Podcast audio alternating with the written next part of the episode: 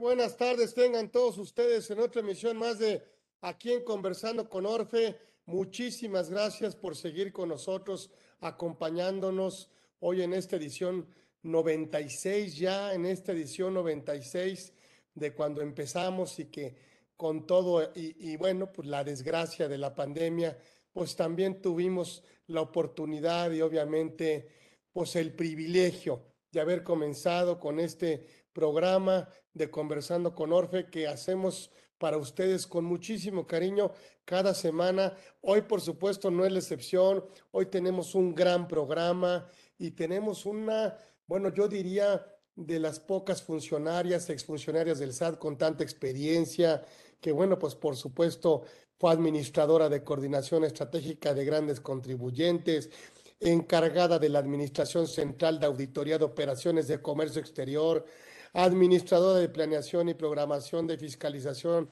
a grandes contribuyentes, subadministradora de expedición y control de órdenes, Administración General de Grandes Contribuyentes, que es la Administración Central de Fiscalización de Comercio Exterior, subadministradora de fiscalización ¿sí? de Comercio Exterior, Administración General de Grandes Contribuyentes, Departamento de Fiscalización de Comercio Exterior. Bueno, yo creo que ha ocupado muchísimos rangos y tiene toda la experiencia y todos estos cargos de gran responsabilidad, eh, eh, bueno, pues a lo largo de casi, ya casi 15 años, 15 años cumplidos en el servicio de administración tributaria, pero decidió terminar un ciclo muy satisfactoriamente para la administración y actualmente a partir de este año está trabajando para el Grupo Orozco Felgueres, lo cual me da muchísimo gusto que esté con nosotros la licenciada Claudia Rodríguez. Por supuesto, pues usted es de casa, ella no necesita pues tanta presentación, la verdad es que no viene como invitada, viene como anfitriona y eso nos da un mucho gusto de, comentárselos para que aprovechemos su, experiencia, le eh, eh, veamos a ver si hay algunas preguntas, pero bueno, pues por supuesto, eh, pues le hemos pedido le hemos pedido pues que nos hable, que nos hable de, este, de esta atención a requerimientos de la autoridad en la recuperación de saldos a favor. Muchos de nuestros clientes nos han pedido qué hago para recuperar un saldo a favor de IVA, qué hago para recuperar, por supuesto, un pago de lo indebido, qué, qué, qué nos sugieren para que la autoridad, bueno, por supuesto, no lo niegue, eh, eh, qué pasa cuando está algo, algún trámite desistido, qué pasa cuando está parcial, totalmente, en fin, todo esto que nos, que por supuesto vamos a aprovechar que ella, con su experiencia, y su carisma nos platique, nos platique qué es lo que de alguna manera tenemos que saber los contadores, ahora sí que normales de pie, ¿sí? Y de alguna otra manera, bueno, pues ir aprendiendo eh, mm, qué, cuál, qué sigue, cuál sería una ruta para, para aprender y para atender a la autoridad en un tema de una recuperación, de una recuperación de saldos a favor. Así que, bienvenida Licenciada, aquí estamos a las órdenes, aquí está tu casa, por supuesto, así que bueno, al ser tu casa, pues no me queda más que pues ofrecerte el espacio que también es tuyo. Bienvenida, gracias Claudia, bienvenida, adelante. Muchas gracias, Carlos, gracias por la presentación, gracias a todos, buenas tardes.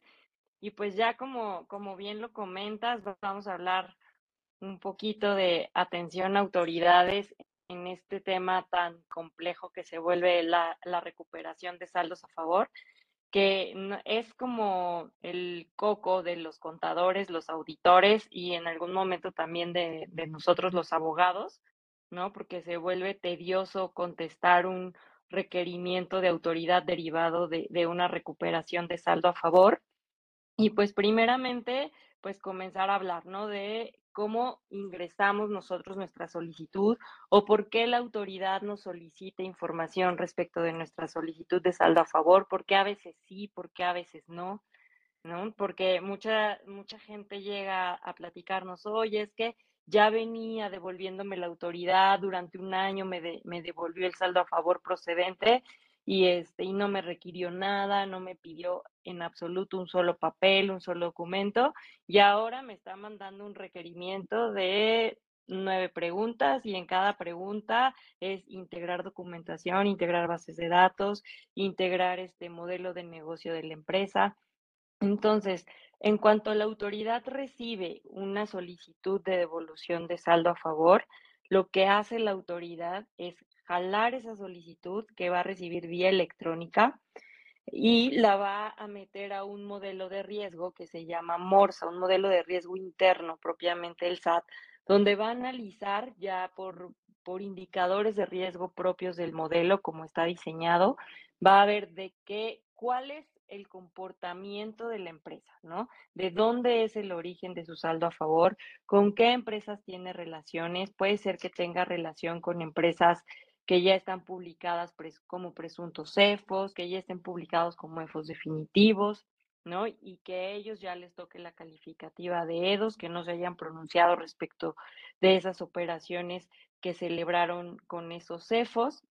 Entonces, también va a detectar si tiene o no actos de fiscalización en proceso, si tiene o no actos de fiscalización este, pendientes de inicio, si tiene algún esquema que ya esté revisando las áreas programadoras y esto es aplicable para cualquier área del SAT. O sea, si yo voy a pedir una solicitud de devolución de, de materia de comercio exterior, igual va a entrar al sistema el modelo de riesgo. Si yo voy a solicitar, a solicitar una devolución de saldo a favor de grandes contribuyentes, igual va a entrar al modelo de riesgo, igual con AGAF, ¿no?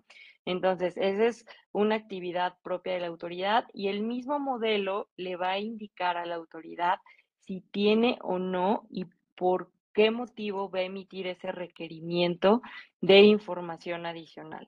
O puede ser meramente un requerimiento de información de forma, que haya algún dato erróneo en la solicitud de devolución. Y pues bueno, propiamente ahí el código, el artículo 22 nos dice que va a requerir al contribuyente para que en un término, en un plazo de 10 días, subsane esos errores aritméticos. ¿no? Y en caso ya de que sea algún requerimiento adicional de documentación, información y de acreditar otro tipo de cosas, pues ya emitirá un requerimiento propio. Ahora, ¿cuántos requerimientos me va a poder emitir a mí la autoridad fiscalizadora? La autoridad me va a poder emitir hasta dos requerimientos de información, ¿no?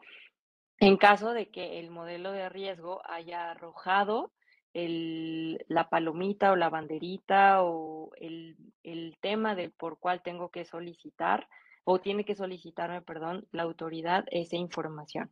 Entonces, en el primer requerimiento nos puede pedir ya sean bases de datos eh, contables en el que se vea el match y el origen de nuestro saldo a favor. Nos puede pedir un, em, un modelo de negocio ya este, esquematizado de cómo opera la empresa y cómo se origina el saldo a favor, pero esquematizado, es decir, en qué parte de mi modelo de negocio, de mi proceso, si soy productor, si soy prestador de servicios, en qué parte de, ese servicio de, este, entra, ¿no? Ese, o se da ese origen de, de mi saldo a favor. Y más que, que documentarlo, más que esquematizarlo, es explicarlo, ¿no? Y entregarle la documentación que va a ser el soporte de ese saldo a favor. Es decir, acreditarle la materialidad de ese saldo a favor que nosotros estamos solicitando en devolución y estar ciertos de que las operaciones existieron, ¿no? Cuando yo ingreso mi solicitud de devolución, tengo que ahí hacer este, una discriminación de saldos y sacar propiamente los que ya sé que no tengo materialidad, porque la autoridad me lo va a solicitar, y dos, de los que ya sé que devienen de actos celebrados con empresas publicadas como presuntas o como definitivas y que yo aún no me he acercado a la autoridad para acreditar la materialidad de esas operaciones.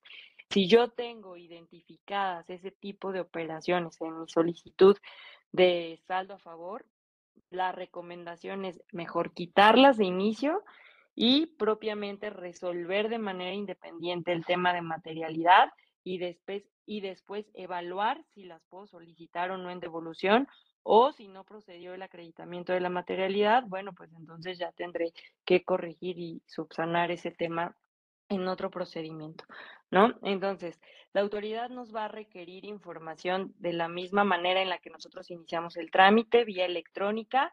Nosotros tenemos que contestar de igual manera vía electrónica Y en todo momento, no solo es en nuestras recomendaciones, no solo hay que entregarle la autoridad, a la autoridad las bases tal cual las pide, los cruces de información tal cual los pide, no, también hay, hay que aventarnos ahí un escrito muy breve, muy preciso, muy conciso, en el que nosotros le expliquemos a la autoridad qué, a qué se refiere esa información, qué es lo que estoy queriendo acreditar con la información y documentación que yo le estoy entregando.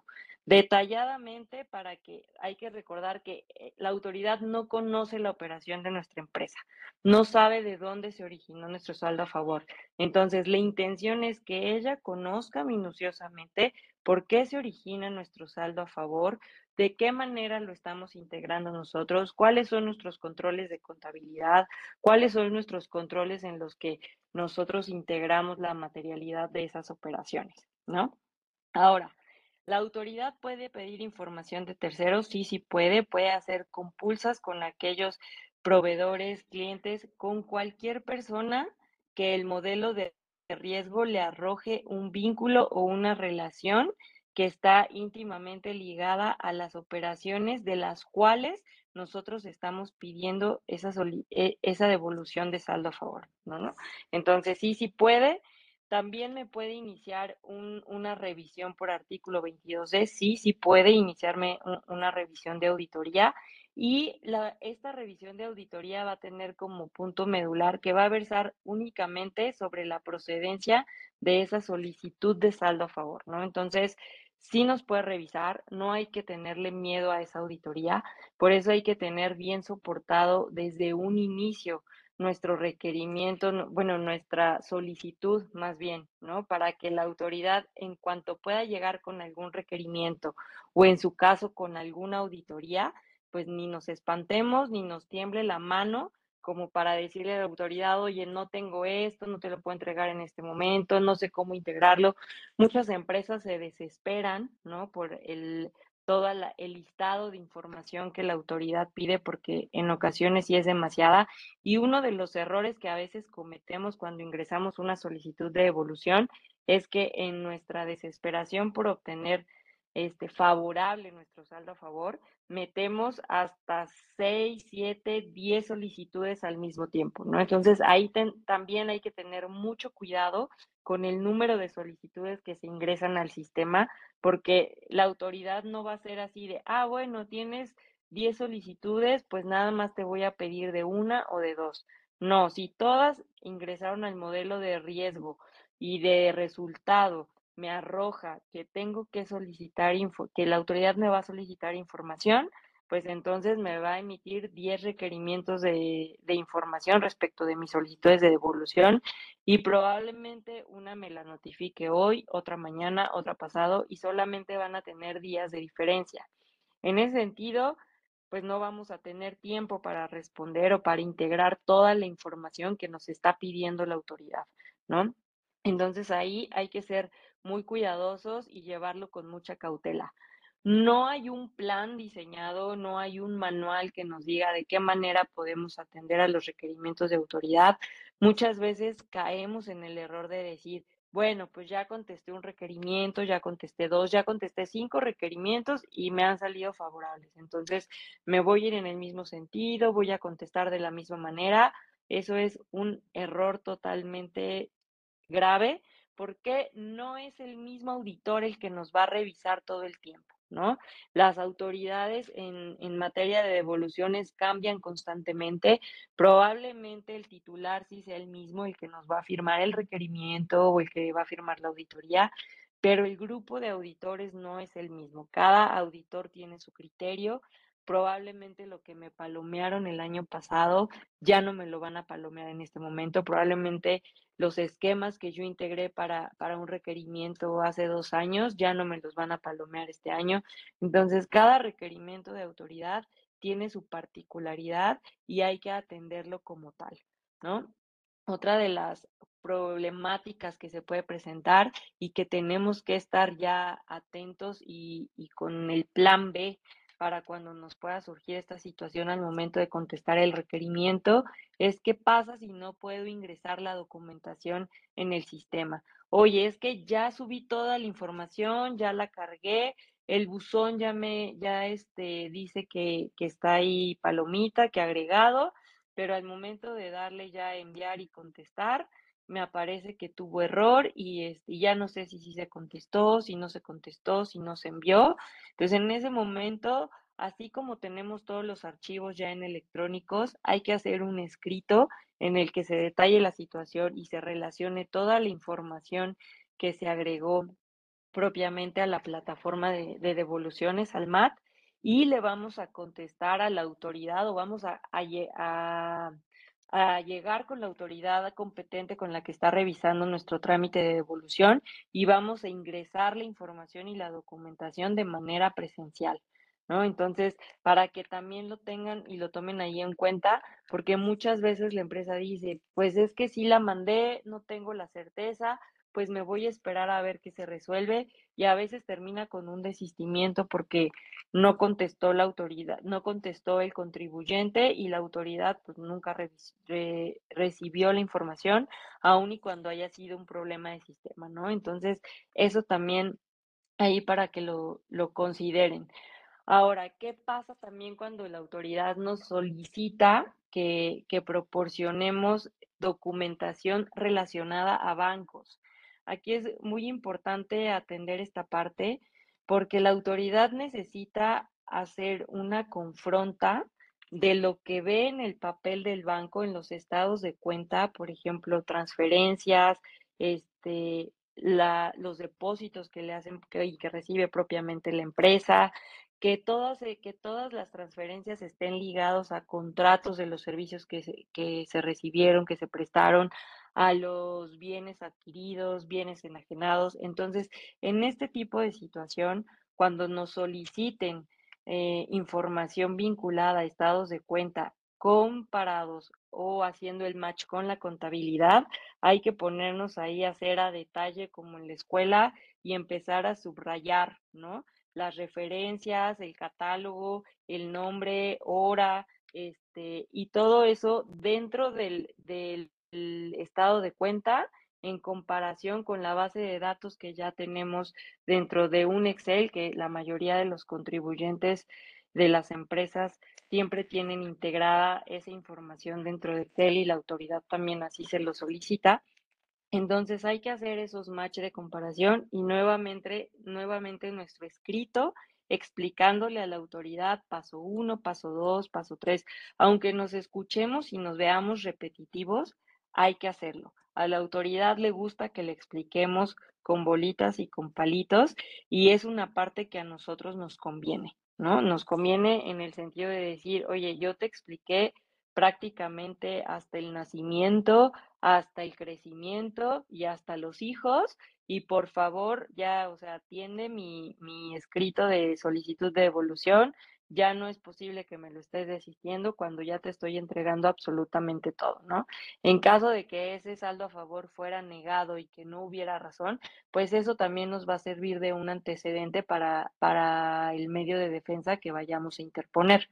Entonces, eso sí es así súper preciso, ¿no? Ahora, ¿qué pasa o, o, Sí, más bien, ¿qué puede pasar después de que ya me fue autorizada mi solicitud de devolución? ¿No? ¿Cómo se va a resolver una solicitud de devolución? Bueno, pues me la pueden este, tener ya por no presentada.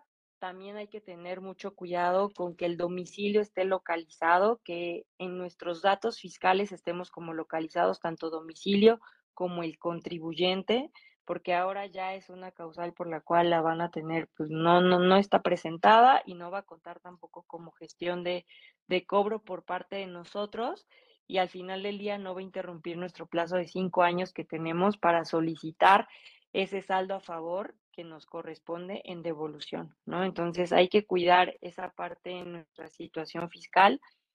Hay que tener también eh, mucho cuidado con, con el tema del, de materialidad, de celebrar operaciones con EFOS, que eso ya lo dijimos, y cuál es el sentido de la resolución que la autoridad me puede dar. Bueno, la puede, o sea, la desecha por no presentada, me desiste, me niega o me puede autorizar parcial, total. Este, si me autoriza parcial, puede ser una parte de monto desistido o la parte de ese monto que no autorizó puede ser negado, ¿no? Contra los montos negados cabe la posibilidad de nosotros poder iniciar algún medio de defensa, sí, para poder combatir esa resolución de la autoridad fiscal en la que me está negando un saldo a favor que me corresponde contra el, el desistimiento, ¿no? Por parte de, de, la autoridad o el propio desistimiento que yo pueda hacer por alguna causa.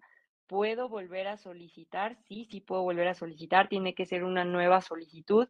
Aquí nosotros recomendamos que la solicitud que vayan a ingresar tiene que ser totalmente nueva, o sea, ya no se basen en temas anteriores porque como les decía, cambian los auditores. Entonces, si les toca el mismo auditor, sea, eso es una moneda al aire, puede ser que sí les toque, puede ser que no les toque, pero al final del día cada auditor va a tener su criterio. Y a lo mejor lo que me pidieron en una primera solicitud que ya fue desistida, ya no me lo van a solicitar en una nueva que voy a ingresar. Y a lo mejor yo ya le proporcioné armas a la autoridad desde el inicio de mi solicitud, proporcionando de más, ¿no? Entonces, prácticamente vamos a hacer borrón y cuenta nueva en un desistimiento y voy a ingresar una nueva con la esperanza de que tenga a un auditor que tenga mayor criterio o que invariablemente si te toca desistimiento lo más seguro al 100% es que te vuelvan a hacer un requerimiento, eso sí es muy probable, ¿no? Entonces ahí pues también hay que estar prevenidos con la información que previamente nos solicitaron, que como les repito, no necesariamente va a ser la misma información, ¿vale? Entonces, ¿qué pasa cuando me autorizan total mi devolución? Ya me quedo satisfecho, ya me quedo contento, ya me siento feliz y digo, wow, ya me devolvieron mis 5 millones de pesos que me debía la autoridad, bueno, que eran míos, que solicité en devolución, todo me salió muy bien, todo es perfecto. Ese saldo que la autoridad me devolvió no queda totalmente validado al 100% y la autoridad deja salvo sus facultades de comprobación para validar la procedencia de ese saldo, ¿vale? Entonces, en cualquier momento la autoridad se puede arrepentir o puede decir, híjole, es que ya pasaron dos años y ¿qué crees respecto de tu saldo a favor? Publiqué a, tres de tus proveedores eh, en una lista que ya están como definitivos EFOS. Entonces, todos los efectos fiscales que se dieron, incluyendo todo el tema de tu saldo a favor, pues va para atrás y tienes que devolverlo, ¿no? Entonces, no, el hecho de que la autoridad me devuelva este, una solicitud total, no quiere decir que ya nos curamos y que ya estamos listos y que ya somos intocables, no. ¿No? ¿Qué pasa también? Que si derivado de, de mi solicitud de devolución me inician el procedimiento de artículo 22D. Puede ser que la autoridad lo cierre favorable, lo cierre desfavorable. ¿Qué pasa si cierra desfavorable? Puede haber un, un acto de autoridad posterior que sea integral y que me revisen otro tipo de cosas, sí, sí puede. ¿Por qué? Porque la autoridad en ejercicio de facultades de comprobación por artículo 22 de Código Fiscal de la Federación, que es ya sea revisión de gabinete o visita domiciliaria, lo que sea que, que ella decida ejecutar, puede allegarse de otra información que no obre en sus bases de datos. Recordemos que la autoridad conoce absolutamente todo de nuestro actuar como empresa, toda nuestra información fiscal, contable, comercial, todo lo que hacemos todos los días, todo lo que facturamos, todo lo que dejamos de facturar, todo lo que cancelamos, todo eso lo conoce la autoridad. Entonces, dentro de este modelo de riesgo que les platicaba al inicio, pues una parte forma, ¿no? O, lo alimenta esto que, que, nosotros este, propiamente le damos a conocer a la autoridad a través de nuestras declaraciones, de declaraciones informativas con terceros, a través de nuestra contabilidad electrónica, a través también de todo lo que hacemos, eh, operaciones con terceros, perdón, este, entonces todo eso que la autoridad conoce, pues lo va metiendo a una licuadora donde lo va a revolver y a ver con quién estamos vinculados, con quién estamos tocados, y al momento, si me votó un artículo 22, que, o sea, que me tienen que hacer una revisión derivada de mi solicitud de devolución, pues la autoridad va a tener dos vías. Uno, que a través de, ese ejercicio de facultades de comprobación se dé cuenta que sí es procedente devolverme mi saldo, o dos, que no es procedente y que además ya conoció de otros elementos por los cuales puede emitir un oficio de observaciones o puede generar otras inconsistencias que no son propiamente de ese saldo a favor.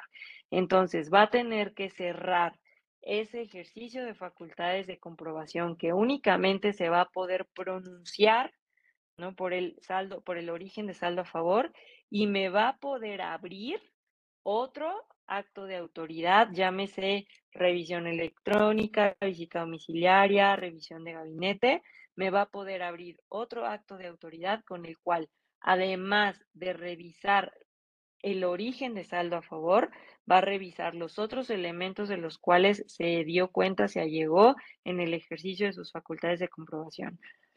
Entonces, ese es el riesgo de una solicitud de devolución, es el riesgo al que todo mundo le tenemos miedo, porque una auditoría integral propia de autoridad fiscal, pues obviamente es desnudar por completo a la empresa, ¿no? Y, y quizá no solamente de un ejercicio, porque lo que fiscalmente impacta a una empresa en un ejercicio puede impactar hacia atrás y hacia adelante cinco años, ¿no? Al menos con la autoridad, ¿no? O en caso de existir datos complementarios, pues ahí también corremos el riesgo de afectar otros ejercicios.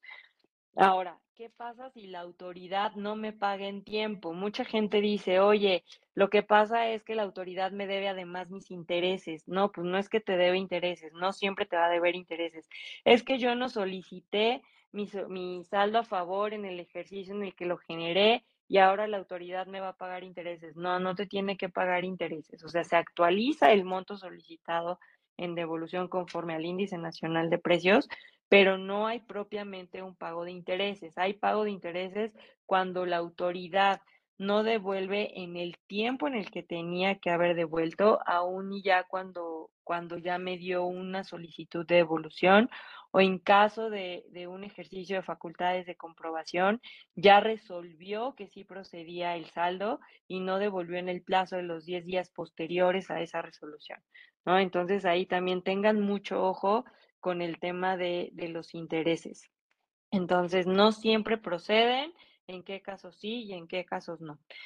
Regresando al tema de eh, atención al requerimiento de la autoridad, bueno, entonces principalmente y lo que atañe a la autoridad y ya está ahí también el, libro de, del maestro que, que podemos bien consultar respecto de materialidad, es siempre, siempre, siempre tener bien acreditada, bien soportada la materialidad, que si me está pidiendo contratos, comunicaciones, la autoridad es mucho de eso, pide comunicación con mis clientes, con mis proveedores, con quien yo celebré un contrato, de qué manera yo solicito un servicio, de qué manera, por ejemplo, yo solicito un servicio de transportación, ¿no?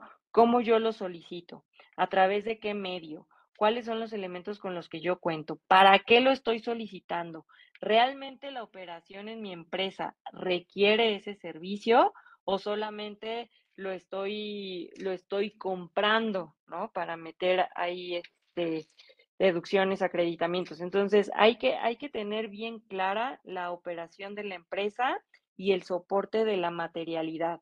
Contratos, comunicaciones vía correo electrónico, vía papel, facturas, que los, los conceptos de la facturación estén bien definidos y bien delimitados y que estén acordes a la operación de la empresa, ¿no? Muchas veces nos hemos encontrado que son empresas que se dedican a la producción de alimentos y de repente contratan servicios, ¿no? De algún tema que no tiene nada que ver o que en la vida de la empresa ni siquiera tenía razón de ser de contratación, ¿no? O hay empresas que dicen, oye, es que realmente si tengo un pecado en ese ejercicio, realmente esa operación pues sí no, no existe y ese saldo a favor pues no, no es procedente. Bueno, pues entonces no lo pidas. Tienes esto, esto además de que sí puedes pedir, bueno, pide esto y lo otro ya déjalo fuera, renuncia a esa parte.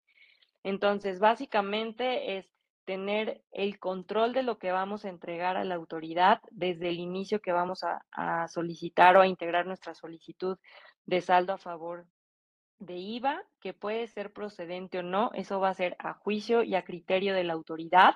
Lo que nos toca a nosotros es entregar la información en tiempo, en forma debidamente integrada y debidamente explicada. El secreto de esto es explicarle a la autoridad cada gráfica, cada base en Excel, cada este, comprobante de pago, cada contrato que se entrega, explicárselo con bolitas y palitos. Ahora, ¿cuándo es momento para que yo pueda solicitar el, este, mi saldo a favor? Lo puedo solicitar de inmediato cuando ya me di cuenta que se originó ese saldo a favor. Sí, sí lo puedo solicitar. Este, eh, el saldo a favor lo puedo solicitar en el momento en el que yo quiera, una vez que yo tenga ya debidamente integrado y que ya haya hecho los pagos correspondientes, la declaración presentada y que yo tenga conocimiento que se me originó un saldo a favor, ya lo puedo presentar si yo estoy listo con la materialidad. O sea, siempre aquí la clave de todo esto es materialidad y soporte documental. Aquí no nos podemos inventar, ¿no? Porque la autoridad recordemos que con sus bases de datos que tiene y sus modelos de riesgo, ella puede hacer match, puede comprobar, puede compulsar, ¿no?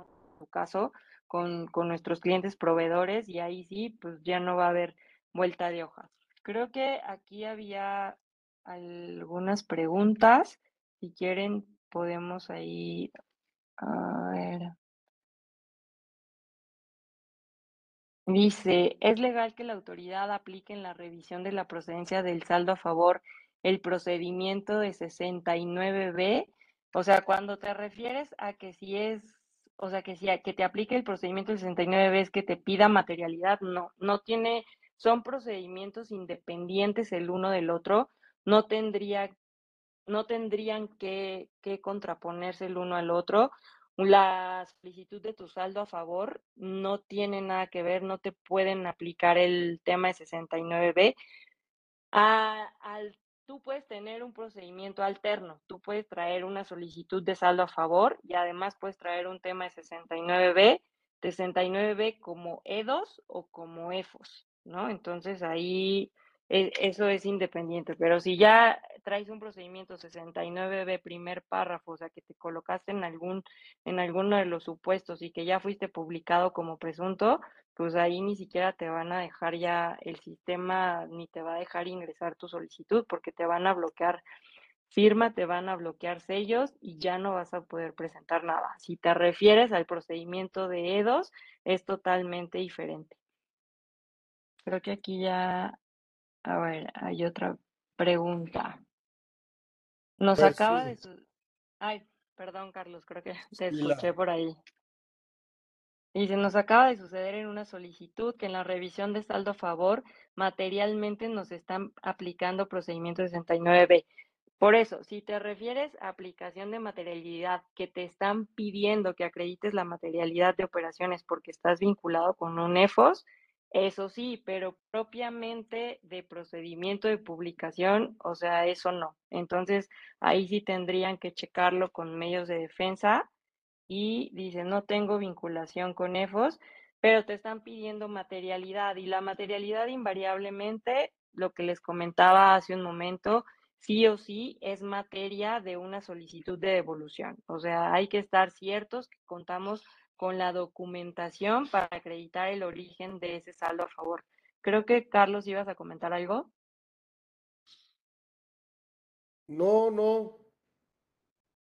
Bueno, nada más, este, como que tratar de romper un poco de, de dudas que nos han pasado en el camino, que hemos aprendido.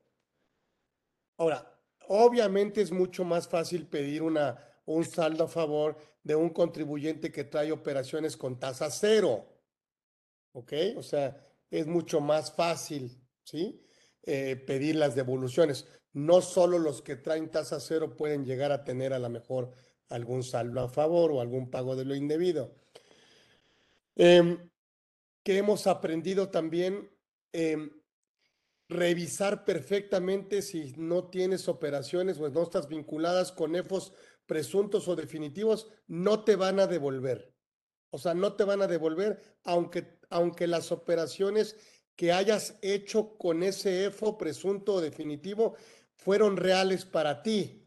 O sea, sí hubo un tema de realidad en la operación. Sin embargo, la autoridad los tiene boletinados a los proveedores y simplemente dice, no procede y si no, simplemente espero a que se convierta en un EFO definitivo y, me espero a que en 30 días te autocorrijas tú, Edo, presunto, o si no, simplemente que pasen los 30 días para ejercer mis facultades de comprobación. Pero esto es el 69B. El resultado, ¿cuál es el resultado en un 69B? Bueno, que aparece un EFO definitivo, llegan con el EDO presunto, el EDO presunto tiene 30 días para presentar elementos de materialidad que le permitan desvirtuar, obviamente, que la operación fue inexistente o simulada, y, presentamos elementos de materialidad, si no, y entregamos, por supuesto, la documentación con la ficha 157.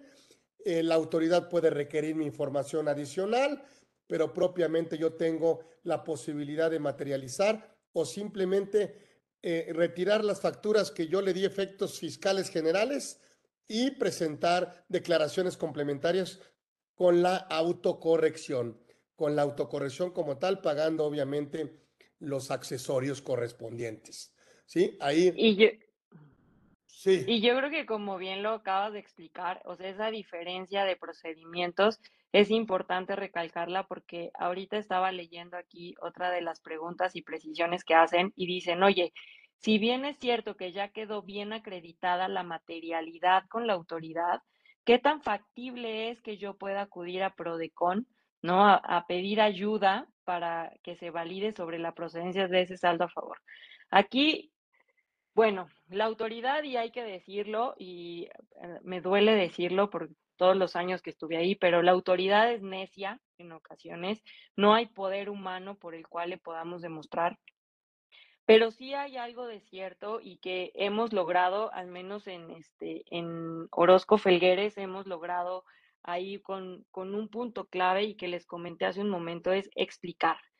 Muchas veces al contribuyente, a la empresa, nos cuesta trabajo explicarle a la autoridad, nos cuesta trabajo, nos da, este, no flojera, sino más bien nos da como un tema de, de pereza y nos sentimos invadidos en el tema de decir, ¿por qué ahora te tengo que explicar qué es lo que hago todo en mi empresa? ¿Por qué te tengo que desnudar toda la operación de mi empresa? Explicarte con bolitas, palitos, con un esquema, con un diagrama de flujo, con muñequitos, con lo que sea. ¿Por qué lo tengo que hacer? Cuando la materialidad ya está bien expuesta con la información y la documentación que te estoy entregando, ¿no? Lamentablemente para la autoridad no basta y como en algún momento lo comenté también aquí en el conversatorio, y en algún curso, la autoridad no es perito en el tema en específico en el cual estamos solicitando la devolución de saldo a favor. A la autoridad también se le olvida esa parte de tener que estudiar cada, cada solicitud de devolución en específico, y lo digo así, y siempre lo dije también al interior, así hay que hacerlo, hay que agarrar el papel que nos está entregando este, también a nosotros la autoridad y que nos y que y la autoridad tiene que agarrar los papeles que nosotros estamos entregando y desmembrar uno por uno y sentarse a revisar cosa por cosa y a su vez preguntarnos vía este, los medios institucionales que tiene ante cualquier duda. La autoridad lamentablemente no lo hace tenemos este, el medio que es acudir a Prodecon, sí, pero muchas veces es volvernos a sentar a la mesa con la autoridad y la autoridad te va a volver a decir lo mismo, no me estás acreditando la materialidad. Y es cuando hemos llegado a un punto de decir con la autoridad, bueno, entonces ahora dime tú qué me está faltando para acreditarte la materialidad o de qué manera tengo que integrar la información para acreditar la materialidad. En ocasiones nos ha funcionado y la autoridad se ha visto benévola y nos dice, bueno, pues es que necesito que me expliques aquí, necesito que me expliques acá, necesito que me hagas un match de esta información, que ahora esta columna me compruebes con qué se, se cuadra con esta otra columna, dónde puedo ver específicamente esta salida en tu en tu estado de cuenta, cómo se acreditó el pago, por qué se recibieron estas transferencias, qué operaciones tuviste con estos, específicamente dime por qué y en qué en qué, en qué parte de tu proceso productivo, de tu modelo de negocio, entra el requerimiento de ese bien, de ese servicio o la enajenación de ese bien. Entonces, yo creo que ahí, a contentillo de la autoridad, pues siempre vamos a estar pues en manos de lo que ellos pidan, desgraciadamente así es, por eso les decía, ojalá que nos toque una autoridad con criterio y que realmente nos revise todo el contexto de la información que se está entregando, pero el tip que nosotros les podemos dar en este momento es explíquenle a la autoridad con un escrito adicional. Eso, aunque empapelen a la autoridad, pero que ustedes se sientan cómodos con lo que están explicando, que, que, que ustedes no sientan que les está faltando ese responderle a la autoridad y ese llegar sin miedo a la autoridad, porque al final del día ellos son servidores que están también para nuestro servicio, para decir, autoridad, yo necesito que me saques de esta duda, yo necesito que tú me digas de qué manera te voy a contestar y sin miedo, porque el miedo principal de las empresas, del contribuyente es, no, es que si le digo, si le solicito, me va a hacer una auditoría, este, mejor me lo acredito y después terminan teniendo un saldo enorme que ya van arrastrando y ya no tienen contra qué y dicen, oye, ahora sí ya lo quiero pedir en devolución. Entonces, e, esos son los, los puntos medulares que hay que, que hay que tomar en cuenta. Aunque empapelemos, aunque llenemos de escrito, aunque cada punto de la autoridad eh, de su requerimiento lo contestemos. Y además te platico que esto lo hago así por A, B, C, D. Y además te digo que esto lo solicité porque mira, hago esto, me dedico a la transportación de bienes, me dedico a la comercialización, me dedico a la producción de leche, de pan, de huevo, de lo que sea. ¿No? Pero explicarle detalladamente qué es lo que hacemos y para qué lo necesitamos y por qué originamos ese saldo a favor. Yo creo que ese es un buen punto para, para que ustedes tengan solicitudes de devoluciones fuertes y requerimientos de información bien contestados, bien planchados y que vayan ustedes ciertos de que la autoridad, o sea, sí les va a devolver, ¿no? Hay veces que los remanentes que quedan de devoluciones parciales, pues los tenemos que estar solicitando una, dos, tres veces y, los, y la autoridad los va soltando a cuentagotas, pero muchas veces también sirve porque ustedes van conociendo el caminito por la autoridad de qué me puede preguntar, qué le puedo contestar, de qué manera sí queda satisfecho, porque aunque no sean los mismos auditores, pues más o menos ahí traen sus criterios internos homologados de la generalidad, ¿no? Entonces, la generalidad y que yo sí les puedo pasar el tip que les puede funcionar es ese, explicar mediante escrito uno, dos, tres, cuatro, cinco, los que sean, a detalle qué es la operación y de dónde se origina mi saldo a favor. Creo que ya nos habían puesto acá. Eh, sí. E, entonces, no, no confundir una norma de procedimiento del 69B. Ahí el resultado va a ser prácticamente si el proveedor no logró desvirtuar la presunción de inexistencia fiscal o una probable simulación por parte de la autoridad, ahí lo que pasa es prácticamente para el EFO, para el proveedor, habrá eh, invariablemente una muerte mercantil, una muerte civil. O sea, le cancelarán sus certificados, ya no podrá facturar, quedará propiamente enlistado, ¿sí? Y bueno, pues ahí tendrá el acceso a los medios de defensa. Y, y ahora se van con el EDO y el EDO tendrá la posibilidad de autocorregirse o de presentar la, los elementos de materialidad para confirmar que la operación fue existente. Si no, tendrá que autocorregirse o si no, tendrá que defenderse. Pero esa es una norma de procedimiento distinta. Ahí, ¿cuál es el resultado en el 69B? Pues simplemente o te autocorriges o materializas o te defiendes. O sea, no hay otra cosa que, que pueda llegar a pasar. Aquí, ¿qué nos pasa en un 22? Pues simplemente la autoridad este, te puede negar la devolución, pero te la puede negar total o parcial. Hemos aprendido, a ver, vamos a hablar en plata. Lo primero que tenemos que saber es, si nos juntamos con una empresa facturera.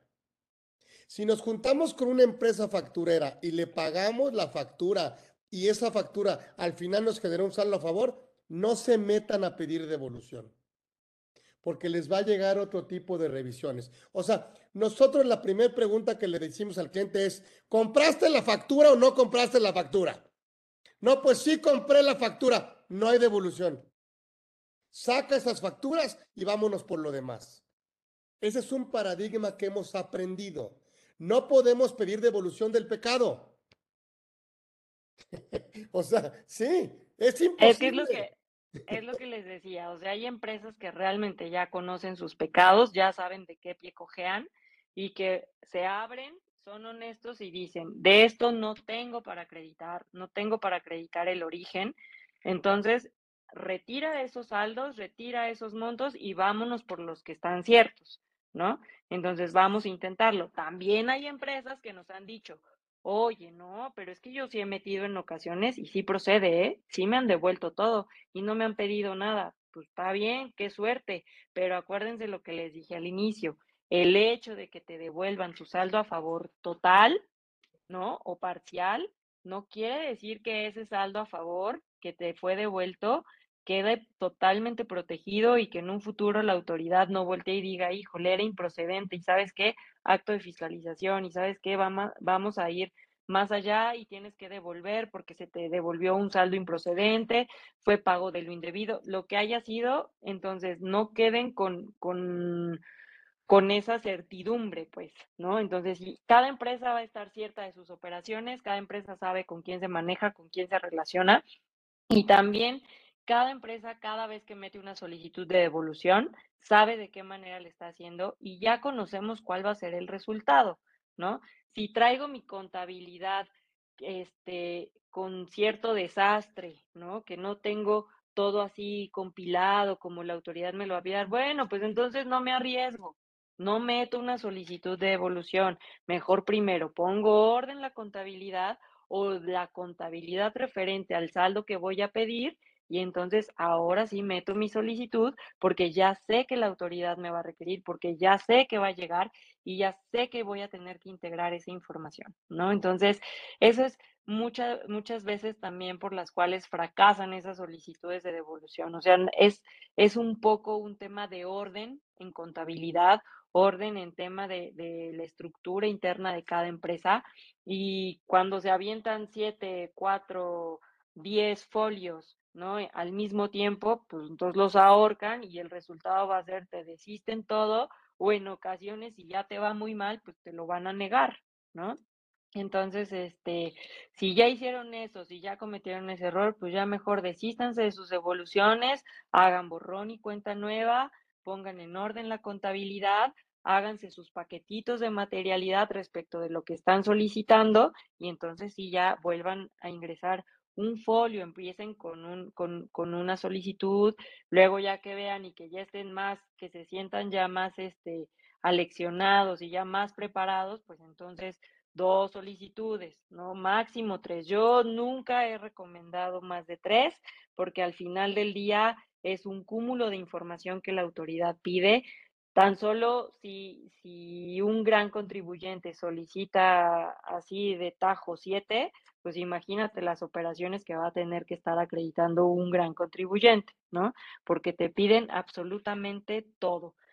Puede ser muestra selectiva, puede ser que te pidan todo lo del periodo, entonces es, es un volado y va a ser a suerte de lo que nos toque y entonces pues la autoridad ahí con su modelito de riesgo pues va a tener pues toda la autoridad plena y toda la facultad plena de pedirnos lo que a ellos se les antoje y nosotros a lo único que nos va a quedar es estar bien preparados, estar ciertos que la materialidad de, de ese saldo lo tenemos listo para acreditarlo.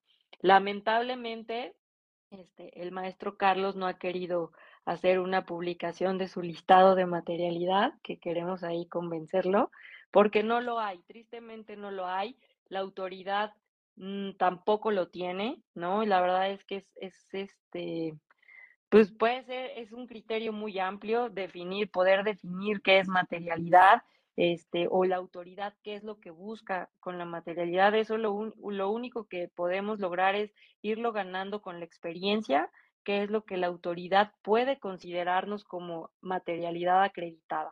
Entonces ahí sí, este, pues no, yo creo que tampoco hay, hay un, hay un este, manual que nos diga cuál es el éxito en la, en la solicitud de devoluciones de saldo a favor, de la recuperación de saldos, pues tampoco hay, porque ahí es a contentillo de la autoridad, los auditores cambian, el criterio cambia, su modelo de riesgo también cambia sus indicadores, este, la autoridad también tiene que renovarse, tiene que ir a la vanguardia y pues no siempre va a ser lo mismo, ¿no? Entonces, acá como decían, es un calvario, es un viacrucis, sí, a veces sí se vuelve un, un viacrucis, una recuperación de saldo a favor, no son imposibles y no hay que tenerles miedo. Lo único es hay que estar bien preparados como para el examen profesional, hacer bien la tarea y tener bien documentado todo, tener orden en, en, la contabilidad de la empresa. Yo creo que ese es el secreto para tener un, un, un resultado positivo en una recuperación de saldo a favor. Podríamos concluir con algunas directrices que nos puedan servir no de guía definitiva, sino de a lo mejor de, de elementos que nos ayudan a, a, iniciar con una devolución.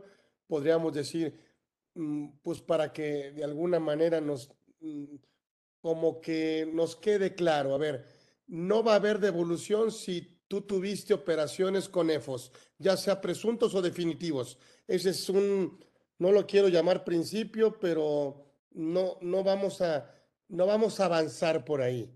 O sea, no vamos a avanzar, aunque tengamos, aunque saquemos 10 en la parte de la materialidad, en la parte contable, en la parte del soporte legal, aunque le presentemos flujos operativos preciosos, este, todo el modelo de negocio, toda la explicación, o sea, todo el manual operativo, todo el manual o sea, no vamos a poder avanzar. Entonces, pudiéramos a lo mejor dejar algunos, algunos temas que, que, algunos, no sé si llamarle principios o llamarle directrices o llamarle eh, eh, algunas eh, condiciones, algunas condiciones que no nos permiten avanzar. Entonces, primero, no vas a poder avanzar en devoluciones si estás vinculado con EFOS presuntos o definitivos. O definitivos.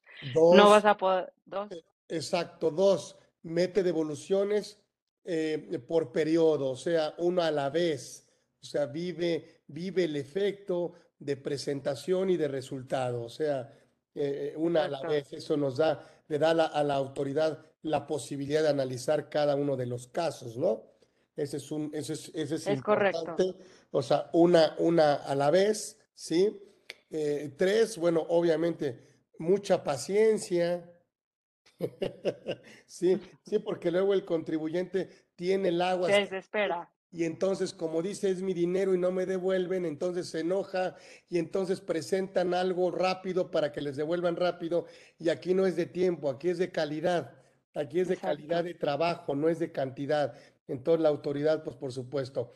Eh, eh, siguiente, bueno, pues obviamente eh, tener la posibilidad de que eh, podernos desistir y hacer músculo previo ¿sí? Y prepararnos para poder reponer, obviamente, la solicitud de devolución, para que eso es mejor que esperar a que la autoridad, con la poca información que le presentemos, pueda negarnos la devolución, ¿no?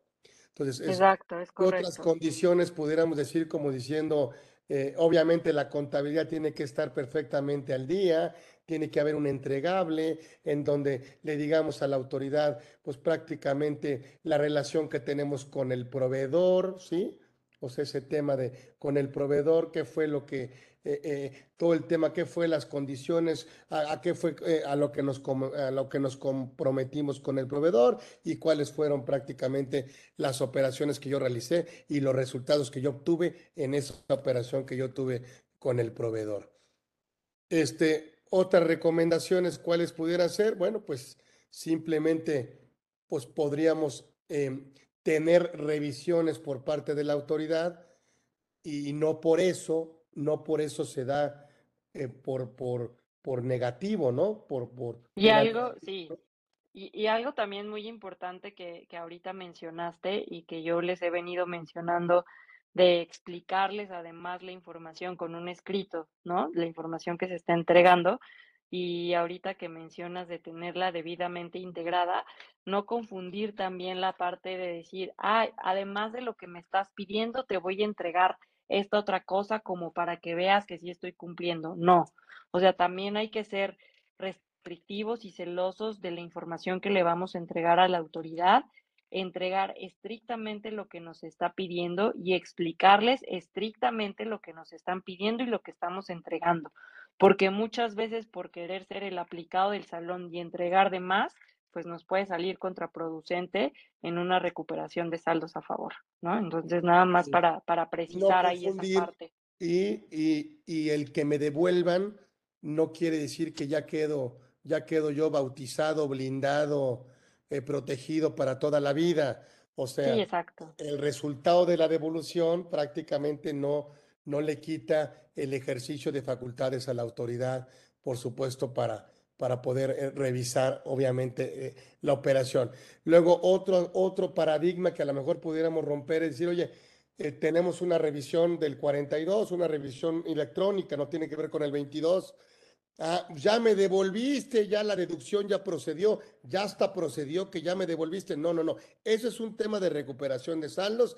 Sí, es efectos de una revisión electrónica, me tienes que integrar esta documentación diferente o me la tienes que dar esto o me tienes que dar informes distintos. O sea, no confundir un procedimiento del 22 con una revisión del 42 o de una norma de procedimiento que es la presunción prácticamente de la inexistencia fiscal o simulación del 69B. Son dos procedimientos totalmente distintos con resultados totalmente distintos. Y ahora, si yo quiero recuperar un saldo a favor y del cual no tengo cierta este, la materialidad, o sí tengo cierta la materialidad, pero tengo que acreditar primero materialidad, pues sí tienes que hacer primero tu procedimiento de materialidad de 69 del que ya decíamos y después ya la parte de tu recuperación de saldo a favor.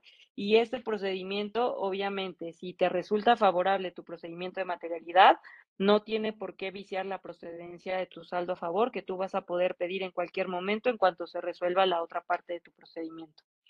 Entonces, ahí nada más también para, para precisar esa parte.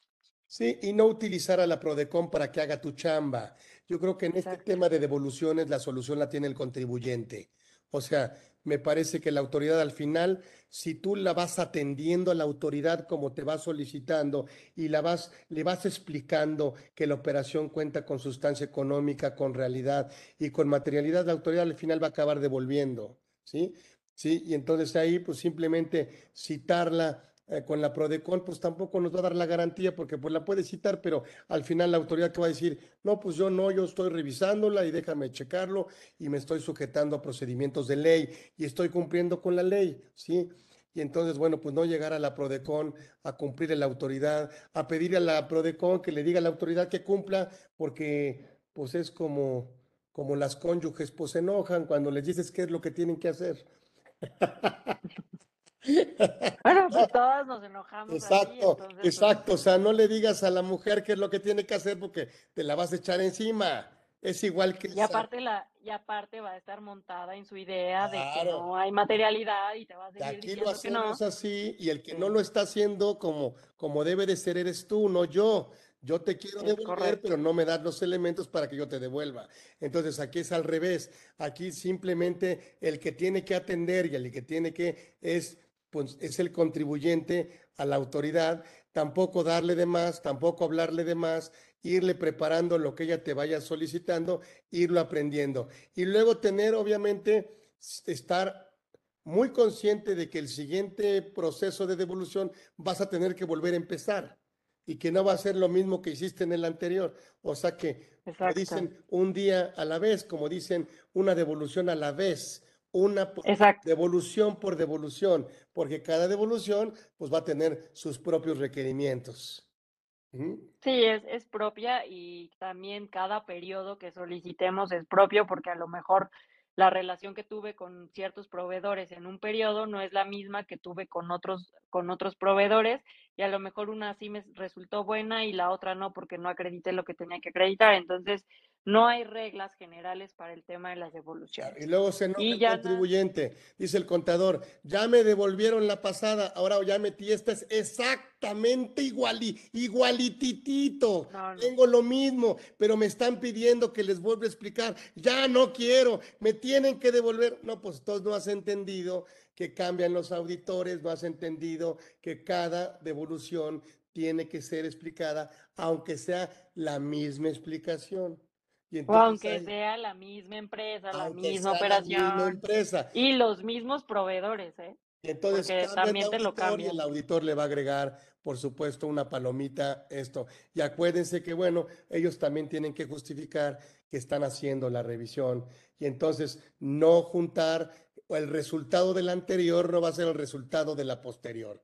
Eso es, correcto. eso es lo que hemos aprendido. Pero bueno, nos tenemos que ir. Muchas gracias. licenciada. Le damos, ah, ahí hay un reconocimiento, ¿verdad, Hugo? Aunque sea virtual. Bueno, pues aquí. Sí, mi materialidad. Se lo, automanda ella, ¿verdad? Aquí, porque aquí está el. el, no, pero, pero déjame guardar mi materialidad, no, no me quites esa parte, porque. aquí está ya para que sí se dio la, la plática y todo. Y por Muchas gracias. Siempre, siempre la seguiremos invitando a Claudia para que esté con nosotros.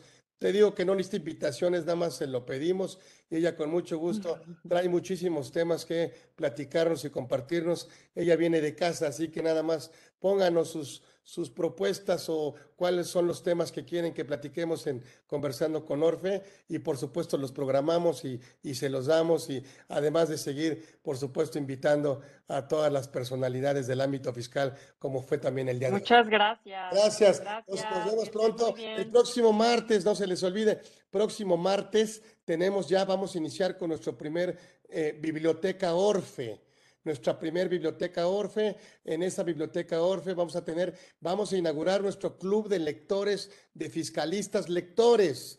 Entonces anótenlo ahí, va a ser una hora, vamos a invitar autores, vamos a invitar, vamos a leer de algunos capítulos de los libros, les vamos a mandar el link antes del martes para que estudiemos juntos y luego expliquemos los temas en Biblioteca Orfe.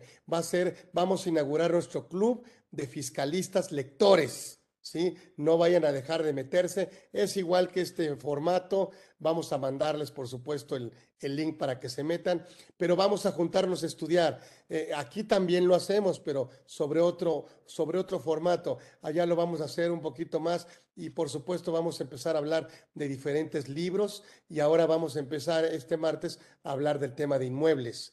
Entonces, no dejen de, de meterse a nuestro nuevo club de fiscalistas lectores que va a ser el último martes de cada mes. El último martes de cada mes, igual de 3 a 14 horas. Ahí los vamos a esperar para estudiar sobre, sobre libros, sobre capítulos, ¿sí? Y sobre todo lo que nos dé, por supuesto, y nos permita buscar un conocimiento y una formación mucho más integral y mucho más completa. Ok, nos vemos, nos despedimos. Gracias a ustedes. Gracias, nos despedimos juntos. a todos. Nos despedimos, Claudio y yo juntos, porque pues ahora sí que estamos en casa. Gracias a ustedes por habernos Gracias a todos. Nos vemos próximo miércoles a la una y el martes primero nos vemos en Club de Fiscalistas Lectores y el martes nos vemos en Conversando con Orfe. Gracias, abrazo. Gracias, hasta luego.